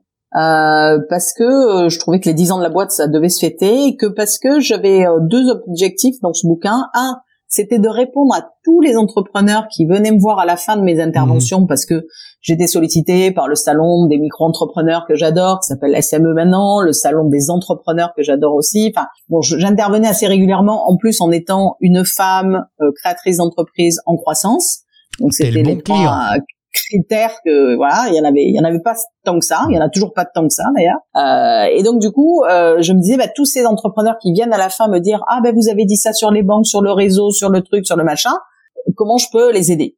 Et donc ce bouquin, c'était vraiment pour livrer toutes mes recettes. Et toutes mes recettes sont dans, dans ce livre de façon très généreuse. J'en ai gardé aucune pour moi. Euh, et donc c'est accessible parce que je montre aussi euh, les faiblesses du début, comment je les ai soignées, etc. Et je mélange un peu ma vie privée, ma vie pro. Donc le deuxième objectif, c'était aussi de montrer que pour les femmes, créer une entreprise, mmh. c'était fantastique et que c'était pas euh, mettre sa vie privée à la poubelle, c'était pas euh, euh, négliger ses, ses, ses, enfants, etc. Donc c'était c'était faisable et moi je pense que j'ai bien élevé mes enfants euh, avec mon mari bien sûr et, et, ensuite même séparé il a joué son rôle et très bien. Donc et la troisième chose c'est que je m'étais dit mes enfants quand j'ai créé ils avaient un et trois ans ben j'ai pas envie qu'ils se disent tiens qu'est-ce qu'elle a fait maman? On n'a pas tellement compris cette histoire de Canal CE Galidea et donc euh, j'ai écrit ce bouquin aussi pour qu'ils puissent le lire et qu'ils comprennent en fait ce que j'ai vécu pendant euh, bah, cette période euh, Canal CE, Calidea. Et donc mes fils l'ont lu quand ils ont eu 15, 16, 17 ans. Et il y en a même un qui m'a dit oh j'étais dans l'avion et puis je me suis mis à pleurer. oh chouchou oui, à côté de moi m'a dit mais qu'est-ce que ce grand gaillard euh, d'un mètre 85 euh, pleure? Il a dit je lis le livre de ma mère, mais c'est parce que voilà, c'est un livre qui est, oh, c'est mignon. qui est assez émouvant et je parle d'eux bien sûr, je parle de mes de mes voilà de, de, de, ce que j'ai vécu et, et voilà c'est un livre qui est qui est assez fantastique. Je le dis parce qu'on me l'a beaucoup dit, hein, c'est pas pour. c'est un collect, c'est un, collecteur, vous le trouverez plus peut-être sur Amazon. Même sur Amazon, il est en rupture de stock. Il y a, enfin, il y a, il y a des, il y a, des vieilles éditions, d'occasion. Mais euh, mais voilà, c'est un livre qui, a, qui, qui, voilà, qui est un mix de vie privée, vie pro, et où j'explique beaucoup de choses de façon généreuse, et euh, je parle de ma vie de femme, et je vais jusqu'au bout de l'histoire. Voilà. Mais et, et donc euh, un deuxième ouvrage est arrivé. Alors ça, ça devait être en 2017-18 Ouais, 2016. C'était avant que je mette ah l'entreprise dans les mains de Up. Donc hashtag ambition. Hashtag ambition. Bah ça c'est Evelyne avec qui je m'entends très bien, donc qui est une super entrepreneuse et, et on se ressemble assez. On était ensemble chez Croissance Plus. Qui vient vous vendre sa boîte. Absolument. Booster Academy. Sa boîte. Booster Academy, voilà, c'est la reine de la vente. Et, euh, et Evelyne, euh, bah, on se voyait de temps en temps, mais toujours un peu en coup de vent, euh, dans des cocktails, dans des dîners, etc. Et puis à un moment, on se dit, bah tiens, si on faisait un, euh, si on écrivait ensemble un bouquin, parce que ça nous permettrait aussi de nous voir, et puis c'est un joli projet qu'on pourrait faire ensemble. Et donc, et donc, on se dit, tiens, Qu'est-ce quand on te dit? Oui, euh, vous êtes ambitieuses toutes les deux, ça c'est plutôt euh, d'après toi une qualité ou enfin c'est c'est une critique ou c'est un compliment? Et on se dit toutes les deux, bah on sait pas trop en fait parce que dans la bouche des gens, être ambitieuse, ça peut être un peu une critique. Euh, donc on se dit ce mot ambition, il est mal placé. Si on dit de quelqu'un euh, oui, t'es ambitieuse, elle est ambitieuse, c'est une petite critique sournoise. Et quand on dit elle a aucune ambition, c'est une grosse critique. du coup, on s'est dit c'est dommage parce que ambition c'est un très joli mot. Moi je l'ai beaucoup utilisé chez Coca-Cola. Donc, faisons quelque chose sur l'ambition. Hashtag ambition, c'est vraiment redonner ces lettres de noblesse à ce beau mot qui est l'ambition, mais la belle ambition. C'est comme le cholestérol. Il y a le bon et le mauvais cholestérol. ah, je l'avais pas vu celle-là. Eh ben, l'ambition, c'est pareil. Il y a le, la bonne et la mauvaise ambition. Nous, bien évidemment, on a choisi notre camp. On est allé sur la bonne ambition, l'ambition généreuse, l'ambition qui fait avancer, l'ambition qui se partage. On parle de co-ambition. Euh, l'ambition qui évolue. On parle d'Uber ambition. Donc, euh, donc voilà. Donc, euh, ce livre, euh, il a été à la fois bien dans le timing parce que, bah, du coup, j'ai fait beaucoup de conférences. Euh, voilà, Evelyne en a fait quelques-unes avec moi, mais moi, comme j'étais un peu plus libérée en 2016-17, j'ai fait beaucoup de conférences sur l'ambition, euh, que ce soit pour des clubs de femmes, pour des clubs d'entreprise, euh, pour euh, des, des, des, des parterres d'entrepreneurs. Euh, voilà, parce que je fais aussi des conférences. Donc, euh, pour ceux qui nous écoutent, sachez-le, si vous voulez une conférence vivifiante. Ah euh, et, euh, et, apprenante et, et, sympathique parce que l'idée c'est de se faire plaisir. Euh, je suis là et voilà, j'ai je, mes best-of comme on dit, l'ambition n'est un, mais beaucoup aussi sur le réseau parce que tu, tu viendras peut-être Pierre, mais, mais le réseau. Bon, tu vois, je, je, viens de l'écrire sur mon petit ah carnet. Dit là, ben réseau, parler de réseau. Parce que bah, tu es une femme de réseau. Alors tu étais, il y a Croissance Plus, euh, mmh. tu as été sur Fondation Croissance Responsable, Réseau Entreprendre. Enfin, PME, tout ça. J'en ai fait beaucoup. Alors, au début, en fait, on est venu me chercher parce que comme j'étais. Attends, attends, attends. T'as été ambassadrice pour la France au G20. Oui. Non mais attends, bah c'est dans le dans la série La Classe, c'est quand même pas mal ça. Ouais. Oh, j'ai été femme en or aussi, j'ai fait plein de choses. Donc euh, non, non, mais c'est vrai que euh, les réseaux, pour moi, c'est euh, indispensable et ça fait partie du job et ça fait partie du poste de chef d'entreprise, hein, du CIO. Donc moi, j'ai beaucoup investi dans les réseaux. Au début, on est venu me chercher, mais après, c'est moi qui ciblais les réseaux que je voulais, dans lesquels je voulais être. Mhm. Et, et c'est vrai que ça permet d'aller plus vite. Ça permet de connaître les gens plus facilement. Ça permet aussi de créer sa notoriété. Euh, moi, par exemple, euh, Canal CE, Calidea a eu une excellente notoriété. Il y a plus qu'à commencer à avoir de la notoriété parce qu'on rencontre des médias, on rencontre des investisseurs, on rencontre des banquiers, on rencontre des prestataires, on rencontre des partenaires, on rencontre des clients. Enfin, voilà, on rencontre tous hmm. ces gens-là, tout cet écosystème euh, quand on va dans des réseaux. Alors les réseaux, c'est quoi? Ben forcément, ça peut être des clubs. Vous l'avez dit, tu l'as dit. j'ai été vice-présidente de Croissance Plus pendant six ans et je suis toujours très impliquée. Euh, mais ça peut être aussi euh, des salons, l'occasion de salons, euh, l'occasion de, de conférences, hein, quand on assiste à une conférence. Donc toute occasion est bonne pour créer du contact, faire du contact utile, mhm. et puis aussi se faire plaisir. C'est-à-dire que moi je dis, il y a toujours le hard skills quand vous sortez. C'est ce que j'explique dans mes conférences, hein, quand vous mesurez, parce que toute l'idée c'est de mesurer ce que vous a rapporté euh, une année dans un club ou euh, quatre conférences ou etc. Donc il y a euh, la mesure, on va dire hard skills. Est-ce que j'ai obtenu du chiffre d'affaires? Est-ce que j'ai créé des contacts utiles en médias Est-ce que j'ai atteint mes objectifs que je m'étais fixés? Est-ce que j'ai réussi à trouver des partenaires ou des fournisseurs? Ça c'est le sonnant et trébuchant, le hard skills. Mais il y a aussi tout ce qui est soft skills. Et soft skills, c'est quoi? C'est c'est le plaisir que j'ai pris, euh, ce que j'ai appris, parce qu'on apprend la formation, euh, comment je me suis comportée euh, dans ce réseau, est-ce que j'étais bien, est-ce que ça m'a permis de travailler un peu mon personal branding, comme on dit, ma notoriété, est-ce que j'ai pu faire un peu de lobbying, voilà, c'est des choses qui sont plus sur le savoir-être que le savoir-faire, mais qui sont tout aussi importantes. Et est-ce que ça m'a inspiré Est-ce que ça m'a donné des idées? Mmh. pour mon business Moi, je sais pas, quand j'ai écouté Bompard, Alexandre Bompard de Carrefour, qui nous a euh, expliqué comment il avait passé 100 jours euh, à euh, comprendre, trouver l'ADN de Carrefour, etc. Bon, bah, j'ai repiqué trois, quatre idées que j'ai mis dans mon business. Parce que maintenant, toutes les idées dans n'importe quel business peuvent être mises chez vous, avec peut-être une ambition différente, tu peux transposer. un contexte différent, voilà.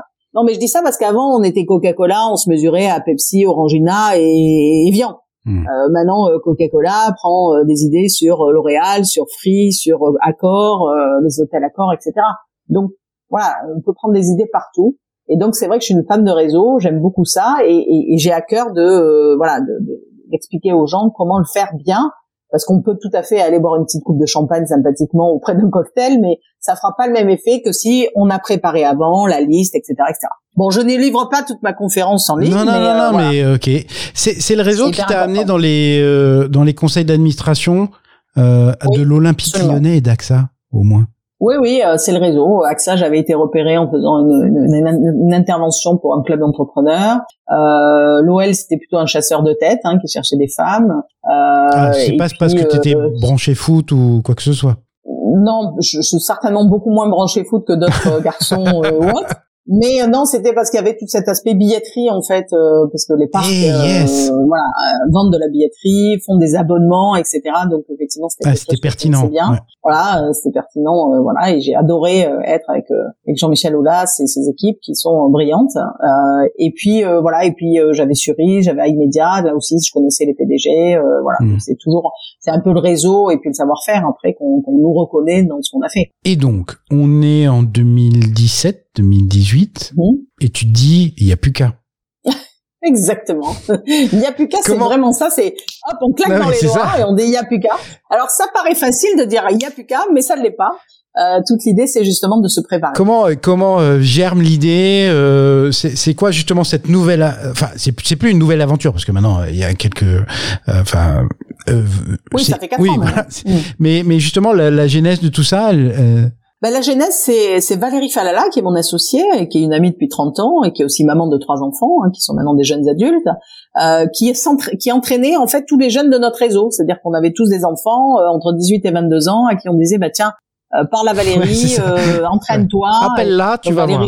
Appelle-la. Donc elle faisait ça le samedi, elle faisait ça le dimanche, et à bout d'un moment, euh, moi j'étais libérée de, de, de, de, de Canal CE, Calidea, et je lui dis, tiens, bah il y a peut-être un business à monter, il y a peut-être un besoin parce que si tu le fais comme ça euh, de façon de plus en plus fréquente, euh, c'est que quelque part il y a un manque. Hein. Si on te trouve toi, c'est qu'on a du réseau, mais peut-être que ceux qui n'ont pas de réseau vont pas trouver Valérie Falala, mais on va essayer de leur proposer de trouver d'autres personnes. Mhm. Et donc c'est comme ça qu'on a eu l'idée de monter en fait à la fois une méthode, c'est Valérie qui a monté la méthode, et de monter aussi une plateforme euh, qui met en qui met en lien à la fois les jeunes qui veulent se faire entraîner, soit parce qu'ils ont un concours école, soit parce qu'ils ont un stage, une alternance, un entretien donc ou un premier emploi, avec une communauté de entraîneurs coach parce qu'on les appelle les entraîneurs coach on en a 175 euh, qui effectivement sont des experts euh, RH des recruteurs des formateurs des comédiens des avocats euh, des spécialistes de la prise de mhm. parole donc on a à la fois des jeunes parce que c'est des jeunes étudiants confirmés qui sont en école de commerce qui entraînent d'autres jeunes qui veulent passer les concours ah oui. et puis on a des pros mhm. Comme ça, les pros sont plutôt pour euh, ceux qui veulent euh, travailler l'entretien. Et donc, euh, on fait matcher les deux et ils font trois séances de coaching. Euh, avec connaissance de soi, bien sûr, travailler son pitch, le fil rouge, valoriser son expérience, parce que souvent les jeunes ne savent pas qu'ils ont fait plein de choses intéressantes, donc il faut savoir raconter son expérience. Et puis la troisième séance, c'est de l'entretien à blanc. Euh, voilà, on, on s'entraîne, on débrief, on se réentraîne. Parce que justement, souvent les gens ont tendance à dire, bah tiens, je t'entraîne à l'entretien, mais si on entraîne à l'entretien alors qu'on n'a pas travaillé l'histoire avant, le background, ce qu'on peut mettre en valeur, etc., ça sert à rien. C'est très éphémère et c'est très factice. Mmh. Donc nous, on travaille vraiment sur le jeune quand je dis nous, c'est toutes nos coachs, hein, parce qu'on a, on en a 175, c'est pas que Valérie et moi, mais on travaille sur l'histoire du jeune, euh, qui il est, ce qu'il a fait, etc., comment il peut valoriser son expérience, et pas que académique, bien sûr, toutes ces petites expériences, dans le sport, dans les associations, dans les projets. Au contraire, hein, c'est ça qui est intéressant, parce que bien bagage académique, euh, bon, ils ont à peu près le même euh, tous, hein, donc... Oui, et puis après, on est très très renseigné sur le bagage avec les notes, etc. Donc, ce qui fait la différence, c'est la personnalité, ce qu'il a fait de ses vacances, ce qu'il a fait de, ses, de son temps, etc. Et puis après, bien sûr, euh, de l'entraîner. Donc, on a cet aspect B2C auprès des jeunes. Et puis, assez vite, euh, et ça c'est intéressant, on a équilibré le modèle avec du B2B. Ouais, c'est ce que tu disais. Euh, voilà, c'est-à-dire qu'on va proposer aux écoles des modules pour entraîner les jeunes, et notamment tous les jeunes qui cherchent des stages et de l'alternance, parce que c'est quand même ça, ou en master qui cherchent un premier emploi, euh, donc on les entraîne euh, pour effectivement, euh, à travers donc les parcours qu'ils font en académique, dans des modules d'une heure et demie, d'une demi-journée, peu importe. Mais, mais, tu as raison. Et puis il y a, y, a, y a un vrai marché. tu, tu évoquais l'alternance. C'est vrai que les modèles des écoles que ce soit d'ingénieurs, mhm. euh, de, de, de, commerce, vont de plus en plus vers l'alternance. Mhm. Mais accompagner les jeunes vers l'alternance, justement, bah, ça demande beaucoup de ressources. Et, euh, et, et, et, les écoles, très souvent, euh, bah, vont, vont avoir besoin d'externaliser pour encaisser le volume, encaisser cette charge de volume. Hein. Absolument. Donc nous, on a un gros marché qui est les écoles. On travaille avec euh, une quarantaine d'écoles, euh, commerce, ingénieurs, etc. Et on a dupliqué notre savoir-faire pour aller jusqu'au bout de la boucle, hein, comme on dit, hein, dans, dans, dans l'aspect euh, on duplique auprès des entreprises où on fait de la formation à la prise de parole. Parce que on dit souvent, c'est un passeport à vie. Quand on sait prendre la parole, quand on sait s'exprimer, quand on sait faire un pitch, quand on sait faire une bonne présentation alignée entre la forme et le fond, hein, c'est-à-dire euh, les slides, ça fait pas tout. Euh, la présentation PowerPoint euh, projetée, ça fait pas tout. Faut pas lire les slides, il faut savoir euh, parler à côté des slides, compléter, avoir du charisme, un peu de leadership, de l'enthousiasme, etc. Donc c'est utile toute la vie professionnelle. Donc, euh, et ça fait vraiment la différence. Et moi, je l'ai beaucoup vu. Je reparle encore de Coca-Cola, mais chez Coca-Cola, j'ai vu des présentations incroyables qui ne donnaient qu'une envie, c'était de rejoindre ou d'acheter. Euh, parce que euh, la personne qui le déroulait, elle était juste exceptionnelle dans la dans, dans l'oratoire. Donc l'art oratoire, c'est un vrai art, ça se cultive, ça s'apprend, ça s'entraîne, et donc on le fait aussi pour les entreprises, donc prise de parole en public, on a des profils incroyables, on a des anciens euh, pilotes de chasse euh, qui sont devenus coachs, etc. Donc c'est vraiment très apprécié. Et puis on le fait aussi, voilà, sur toutes les populations, qu'elles soient commerciales, négociations, managers, voilà. Justement, tout est les, les, tuteurs, les coachs, etc. Comment tu les trouves? Comment tu les sources, comme on dit? donc c'est Valérie qui s'occupe de ça chez moi puisqu'on s'est, enfin chez nous, hein, puisqu'on s'est, on s'est partagé. Donc euh, moi je m'occupe plus de tout ce qui est B2B, négociation, les finances, la gestion, euh, les médias, et Valérie s'occupe justement de cette communauté des entraîneurs. Euh, donc on les trouve. Bah, au début on a trouvé nos 10 ambassadeurs qu'on connaissait bien, et puis ces 10 sont devenus 20, puis 30, puis 40, puis 50. C'est-à-dire que à la fois ce sont les ambassadeurs qui ou les coachs qui nous recommandent d'autres. Mmh. Donc ça, c'est la meilleure, le meilleur sourcing parce que forcément, euh, les gens euh, recommandent des gens qui leur bah ressemblent, donc on mmh. est content. Voilà, c'est de la qualité. Euh, on a les médias euh, qui nous amènent aussi euh, pas mal de, voilà, le site aussi. Mmh. Et puis on est beaucoup sur la recommandation. voilà, donc on en a beaucoup. Tout, elle Valérie, elle a mis tout un check. Enfin, je suppose ah qu'il y a tout un process pour checker voilà, il y a un procès sur le background, etc. Mmh. Il y a aussi un entretien par un comité euh, de sélection dont Valérie euh, euh, gère tout ça. Et surtout, on a eu peut-être 700 ou 800 candidatures et pour le moment, on en a pris moins de 200, vous voyez. Donc, on est très sélectif parce qu'on veut à la fois qu'ils aient le background, qu'ils sachent bien sûr dont le, métier ou la pratique et régulièrement de faire passer des entretiens, mais on veut aussi qu'ils aient les valeurs. Et les valeurs de Yapuka, c'est à la fois la bienveillance, mais c'est aussi l'exigence. Hein. On n'est pas là pour dire que tout va bien, au contraire. Euh, c'est euh, l'esprit d'équipe, euh, c'est l'envie de partage, euh, voilà. Donc ces valeurs-là, il faut qu'elles soient fortes parce que forcément, bah, travailler avec des jeunes, c'est pas comme faire du coaching en entreprise, hein, de, de, de, de ah, dirigeants. voilà, c'est pas pareil. Et donc les jeunes, faut, faut les comprendre, faut les aimer, euh, faut les respecter, et puis il faut aussi les, euh, ben les, les, les, secouer. Ouais, il faut aussi un peu les secouer. tu, tu disais que tu avais lu des retours d'expérience, vous avez eu des retours d'expérience euh, de, euh, de certains jeunes justement euh, que vous avez coachés ou, ou accompagnés, dont certains qui tiraient des larmes apparemment. T'en as un ou deux qui te viennent comme ça à l'esprit? Ben, moi j'ai oui j'ai une maman qui un jour nous a écrit en disant mais je ne sais pas ce que vous avez fait à ma fille. Elle fumait elle s'habillait très très mal avec des bottes et des, des, des, grands grands manteaux et là elle s'habille mieux, elle se maquille. Euh, c'est magique ton truc. Et surtout, elle fume plus. Donc, euh, en fait, elle a, la, la, la, la, jeune fille, elle a pris confiance en elle. Euh, et elle s'est dit mais j'ai fait plein de choses, je suis fière de ce que j'ai fait alors qu'elle le mentalisait pas avant euh, et, et, donc ça lui a donné euh, totalement euh, une autre un autre paradigme. Et donc c'est vrai que la maman nous a nous a nous a dit vous avez été magique et puis il y en a d'autres, un des jeunes qui nous ont dit bah écoutez moi j'étais sceptique au début parce qu'on est toujours sceptique. Hein, prendre conscience qu'on n'arrive pas à s'exprimer ou pas comme on veut ou pas avec le même impact qu'on souhaiterait, c'est pas évident. Mmh. À l'école, on apprend à lire, à compter, à écrire, mais on n'apprend pas à parler. Mmh. Et c'est vrai. C'est vrai. Et donc, alors maintenant avec l'oral du bac, parce qu'il y a quand même le grand oral du bac qui va mettre un peu l'accent sur l'oral. D'ailleurs, on entraîne beaucoup de jeunes dès euh, la terminale, parce que une création de marché là, madame il y a eu une création de marché, mais encore faut-il avoir envie de le faire. Mais comme on leur dit ce que vous allez faire là, ça va vous servir pour les concours écoles, ça va vous servir après, mmh. derrière, etc. Donc c'est vrai que euh, les jeunes prennent confiance en eux et, euh, et c'est vrai que souvent ils nous disent bah au début je, je pensais pas que ça allait m'aider, je l'ai fait un peu parce que mes parents m'ont un peu poussé, etc. Et finalement, ils m'ont dit, ça a été révolutionnaire, ça m'a appris plein de choses. Euh, vraiment, je vous remercie. Grâce à vous, j'ai trouvé ce stage, j'ai trouvé ce job, j'ai, j'ai trouvé mon concours. Je suis rentrée dans l'école de mes rêves, parce que c'est ça aussi. Et euh, donc, les jeunes sont très reconnaissants. Et on a aussi les moins jeunes, quand on fait en entreprise, on a un témoignage fantastique qui, qui tourne sur YouTube en disant, bah écoutez, non seulement euh, je pensais que c'était intéressant, mais là, je me dis pourquoi je l'ai fait à 55 ans? J'aurais dû le faire à 35 ans. Voilà. Et ça, c'est le plus beau compliment qu'on puisse nous faire. Là, là où euh, il y, a une clé qui est intéressante et à laquelle moi je crois énormément, c'est la confiance en soi.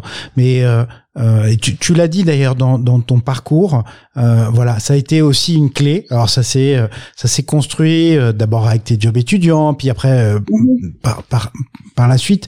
Mais mais ça change tout parce que oser quand on n'a pas confiance en soi, c'est juste impossible. Ah ben la confiance en soi, ça se ça se construit. Euh, et c'est vrai que le premier terreau de confiance en soi, c'est sa famille, ses parents. Alors on l'a eu ou on l'a pas eu. Moi j'ai eu la chance d'avoir des parents qui ont vraiment eu confiance en moi, euh, qui m'ont qui m'ont souvent dit on est fier de ce que tu fais, qui m'ont souvent encouragé à faire, qui m'ont aidé et, et ça c'est euh, bon c'est juste exceptionnel. On n'a pas tout ça quand on est jeune. Si on l'a pas eu, c'est pas très grave. Ça se construit après. Et ça se construit comment? Tout simplement en prenant conscience de ce qu'on fait bien, de ses succès. Et c'est vrai que si vous faites des petites choses et que ça marche, il faut vous dire, bah, c'est top. Comment j'ai fait pour que ça hmm. marche? Et vous avez un peu de learnings. Et c'est vrai que euh, je répète encore, mais toutes les petites expériences de petits jobs, tout ce que j'ai fait chez Coca-Cola m'a permis de me dire, bah voilà, euh, bah tu sais faire des choses. Et puis quand tu y vas à fond, bah tu les fais bien et ça marche. Donc il faut. Et moi je dis toujours les success stories. nous on faisait chez, on fait toujours d'ailleurs chez Yapuka des, des stand-up success story meetings, c'est-à-dire que tout le monde va donner les bonnes pratiques, les success stories, ce qu'ils ont fait de bien. Euh, et je me rappelle chez Canal CE, je disais, ben, euh, ce que vous avez fait de bien, euh, c'est important parce que il faut en avoir conscience. Au début, personne parlait parce que personne pensait génial comme truc, ça.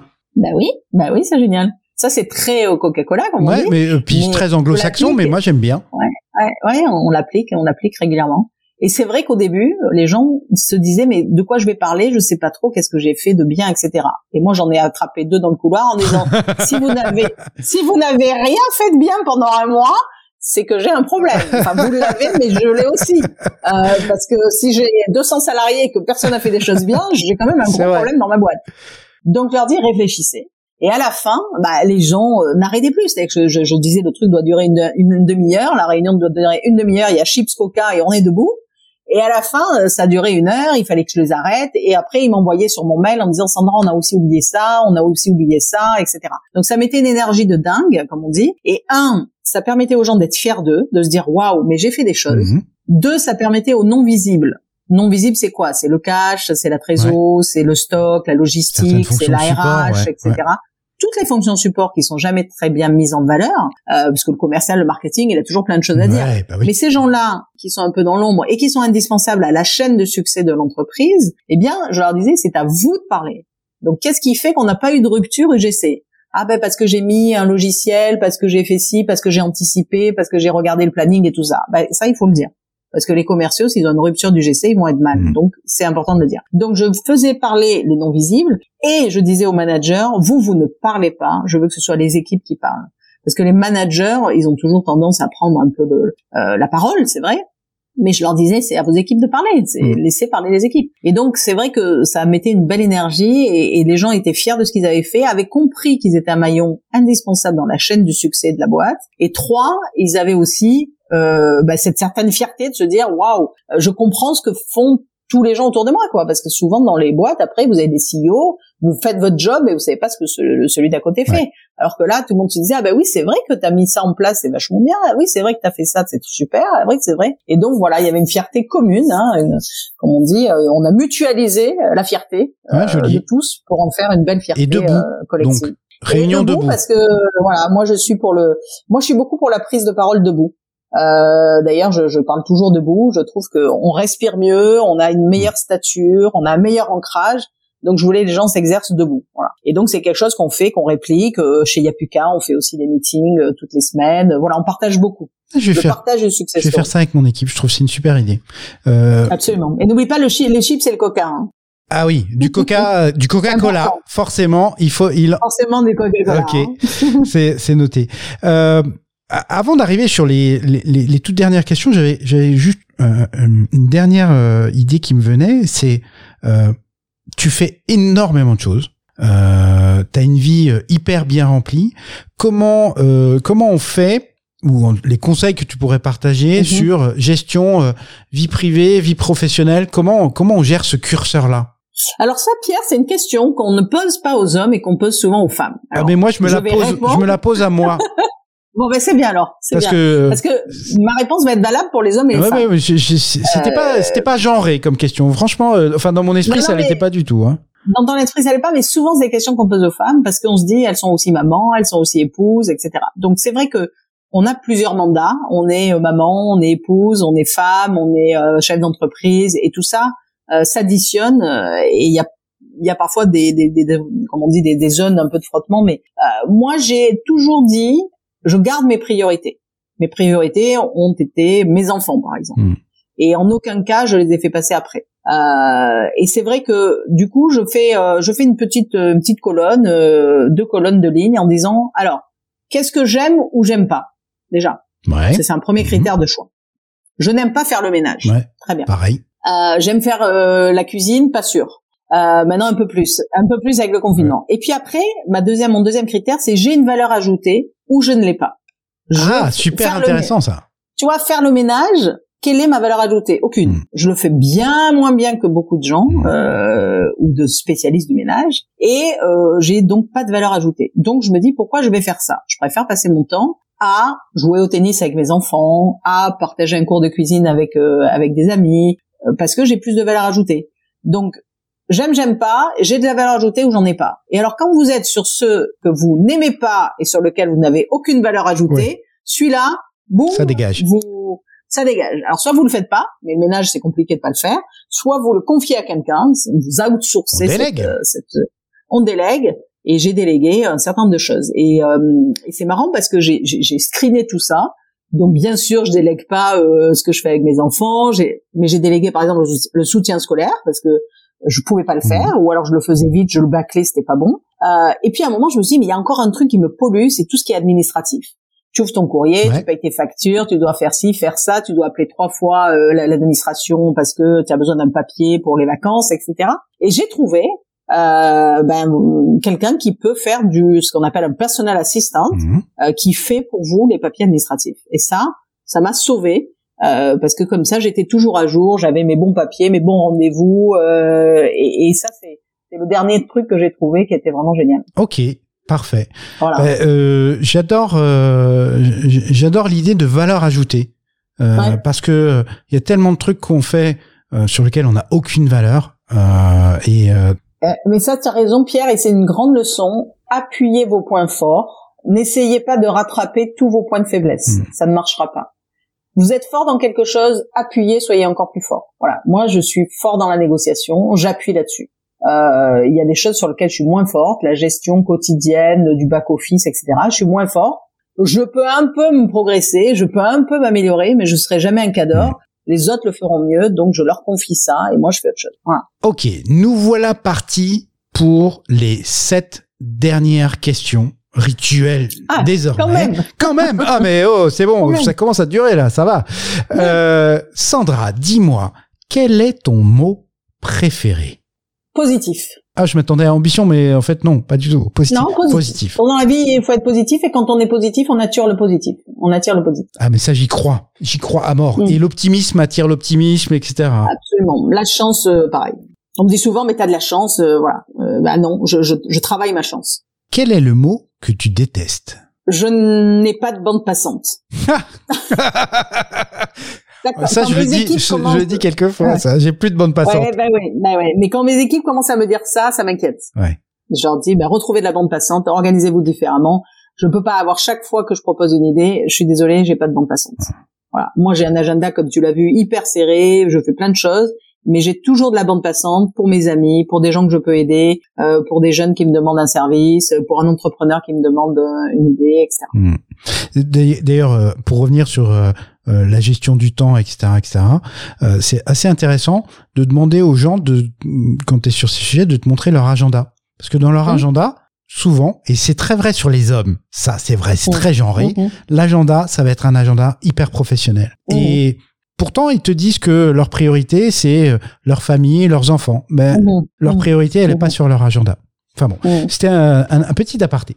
Euh, le son ou le bruit que tu aimes? La musique. Toutes les musiques? Oh, j'aime bien les variétés françaises. Parce que moi, je travaille avec les étudiants, euh, je me prends du rap toute la journée, j'en peux plus. Ouais, hein. non, bah non, ma musique. La musique que je choisis. Hmm. le son ou le bruit que tu détestes?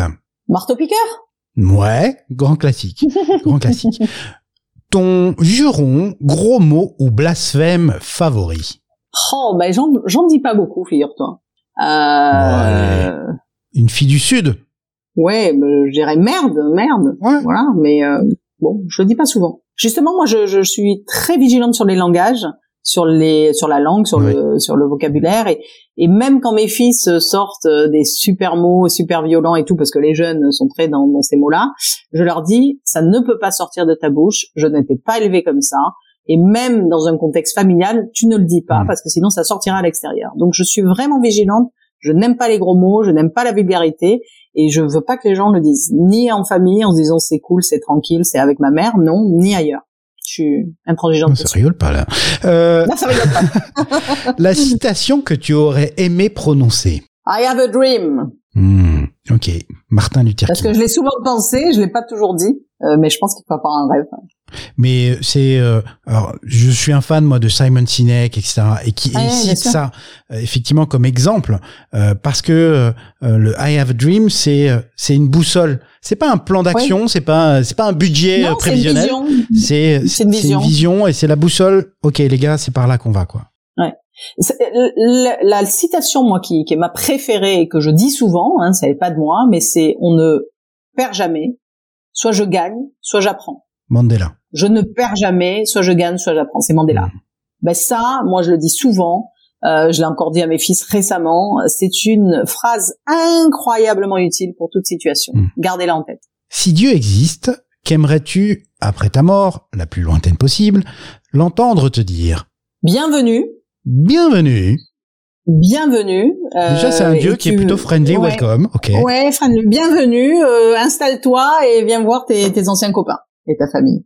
Sandra, je te remercie euh, infiniment de, de ce temps que tu, euh, tu m'as consacré. C'était euh, hyper intéressant. Et tu vois, je, je, je l'avais dit dès le départ, c'est un parcours, euh, c'est un parcours inspirant. Ça donne envie. Tu vois, c'est c'est moi après un capital un dimanche soir en disant, waouh, allez, on y va. on enquille. Donc euh, voilà, un grand merci pour ces, pour ça, pour cette énergie. Et euh, donc yapuka.org, y a p u k a.org. Euh, si vous avez euh, des enfants, euh, des enfants en âge d'aller passer euh, des oraux, des concours, etc.